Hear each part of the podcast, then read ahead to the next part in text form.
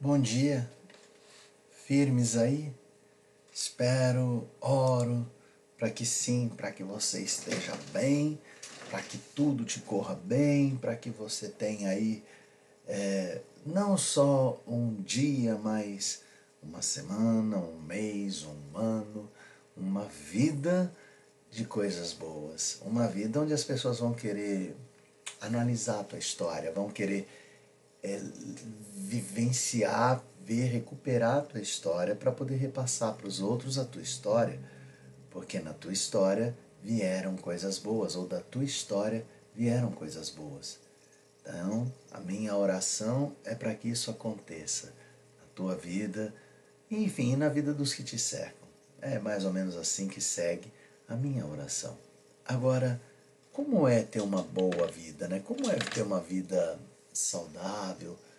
É, e, e o, o, que deveria vir então da minha vida para ter esse resultado final? Olha, é, eu teria que ter uma vida onde a repercussão dela venha a ser produtiva para as outras pessoas. Não adianta nada eu ter uma vida de conquistas se essas conquistas só vieram para satisfazer a minha vida, o meu desejo. As minhas conquistas, elas têm que repercutir em favorecimento de outras pessoas. É assim que é. Ele, bom dia, firme aí. Rosiane, bom dia. Então é mais ou menos assim que funciona. E é assim que eu espero que a tua vida venha a ser boa para as demais pessoas, que a repercussão das tuas atitudes venha a refletir em favor dos outros. É isso. E, e isso é possível. Será que é possível ter uma vida assim de entrega, aonde no final das contas vão se lembrar de mim pelas coisas boas que fiz em favor dos outros? Eu acho que sim. Eu acho que é possível ter esse tipo de vida, ter essa, essa, sequência de pegada e de empreitada. Paulo, quando escreveu para uma cidade, a cidade de Filipe, e só para a gente entender essa cidade como ela era. Essa cidade era como o paraíso dos aposentados, dos engenheirados que pararam de trabalhar. Era uma cidade que possuía várias fontes e os aposentados romanos iam morar nessa cidade. Então era uma cidade de responsa, né? Era uma cidade gostosa. Paulo escreve para os caras que moravam nesta cidade e ao que tudo indica, era uma cidade boa, uma cidade gostosa, uma cidade prazerosa. E Paulo, pelo escrito dele, parece que as pessoas de lá eram, elas eram também do bem, eram pessoas legais, eram pessoas amáveis, pessoas leves. E Paulo retrata em favor delas o seguinte pensamento: olha só. Finalmente, irmãos, tudo que é verdadeiro, tudo que é respeitável, tudo que é justo, tudo que é puro, tudo que é amável, tudo que é de boa fama, se alguma virtude há e se algum louvor existe, seja isso o que ocupe o vosso pensamento. Olha que maravilhoso. Quando Paulo retrata e ora em favor deles, declarando isso, ele quer dizer o seguinte: olha, que da vida de vocês venham coisas boas, que na história de vocês venham a surgir coisas maravilhosas, coisas respeitáveis, coisas amáveis, coisas boas coisas virtuosas, coisas puras. E se alguma coisa de boa exista, que isso venha da tua vida, que isso venha da tua história, que isso venha a ser o teu legado. Então, eu declaro isso na tua vida. Eu declaro que, mesmo diante das mais tormentosas situações, o que é respeitável, o que é justo, o que é amável, venha das suas atitudes. Né? Paulo aqui, ele já estava passando por momentos tormentosos. Paulo já precisava das, da, da, ajuda financeira da cidade. Ele, inclusive, agradece porque os de Filipe levam para ele dinheiro. Né? Então, Paulo já passava por situações diferentes. Paulo já tinha entendido, num outro versículo, ele, numa outra passagem desta carta, ele fala assim: Sabe, eu já entendi que o morrer é lucro por se eu morresse agora, eu ia estar no céu. Mas eu vou viver aqui por Cristo, para caminhar com vocês, animar vocês e ser animado também por vocês. E aí ele faz essa declaração em favor desses caras. Uma declaração que eu faço na tua vida. Hoje, se nós pararmos e formos estudar o teu, o teu ontem, formos estudar as tuas passadas, que eu venha a ter a certeza de que eu vou encontrar coisas respeitáveis, justas, amorosas, coisas boas, agradáveis, coisas extraordinárias. Que na tua passada isso venha a ser uma certeza. Que as pessoas queiram ver mais do teu eu, que as pessoas queiram ver mais do teu cotidiano para ver mais coisas boas. E depois, se eles tivessem que sintetizar a vida de vocês, eles colocariam: se alguma coisa boa existe, essa coisa boa estava na vida daquela pessoa, estava na tua vida. Eu declaro isso e vou orar por isso. Mesmo que você passe por tormentos, mesmo que você passe por dificuldades e frustrações, que as tuas ações representem inegavelmente uma história maravilhosa. Uma história que valeu a pena ler. Uma história que valeu a pena estar do lado.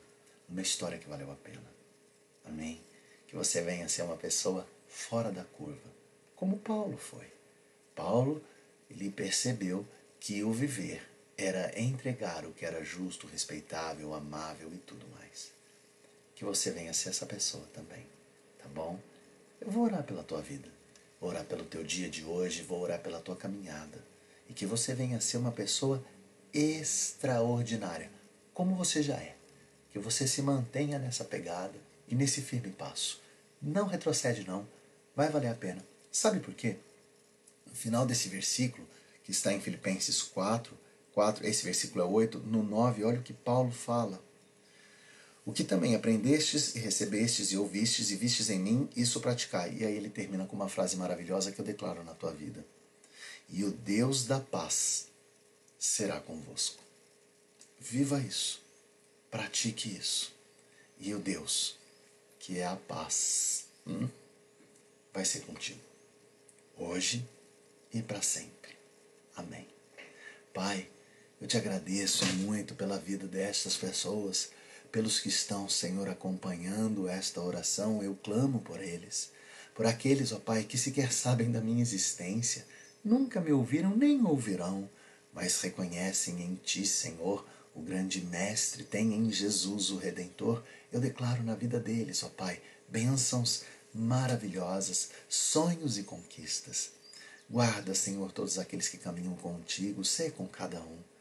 Pedimos, ó Pai, por aqueles que também não sabem, não reconhecem, não têm em Ti a prioridade de vida. Que o Teu Espírito Santo venha mudar e que eles entendam, Senhor, a maravilha que é. Tem aquele que caminha do Teu lado. Guarda-os de sobremodo. Mas em especial agora, Senhor, peço por aqueles que estão prostrados em oração. Guarda o dia deles, ó Pai, sei com eles hoje que eles tenham as atitudes declaradas por Paulo nesta carta, que eles tenham atitudes respeitáveis, justas, amorosas, boas e agradáveis, que eles tenham motivos, ó Pai, de uma justa caminhada, que eles tenham, Senhor, a repercussão de entregar para os outros tudo aquilo que é de boa fama, que eles não venham a envergonhar, Senhor, o passo deles mesmos, que eles venham a ter atitudes sensatas, conscientes e que no final adoram o teu nome. Que a retidão e a justiça venham a ser marcas presentes no passo de cada um destes, ó Pai. Guarda-os nos direcionamentos do hoje, sê, Senhor, nas decisões que eles têm que tomar, que venham a ser decisões que venham a impactar o mundo, tamanha a bondade. Ah, Pai, e o mais, sabemos que o Senhor o fará na vida de cada um deles, trazendo uma paz interna que vai confortá-los mesmo diante das maiores turbulências e frustrações. Não os deixe esmorecer, Pai.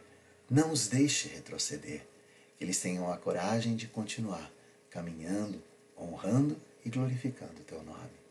E é por Jesus Cristo, Senhor, que nós oramos, dizendo amém. Amém, meu irmão. Olha, que você então tenha um dia extraordinário, um dia fora da curva. Uau! Que você venha impactar o mundo, tá bom? Com as tuas atitudes. Em nome de Jesus. te amo. Deixa eu repetir, te amo. E vou estar orando pela tua vida hoje, tá bom? Se você tiver algum pedido especial, depois você pode mandar uma mensagem. Eu vou estar orando por esse pedido especial. Estar orando sempre por você. Em nome de Jesus. Viu? Fica com Deus. Ó, até amanhã, hein? Todo dia. Ó, eu imitando o jornalista lá. Todo dia, seis e meia, tô aqui orando por você. Karina, fica na paz. Gente, beijão. Até amanhã.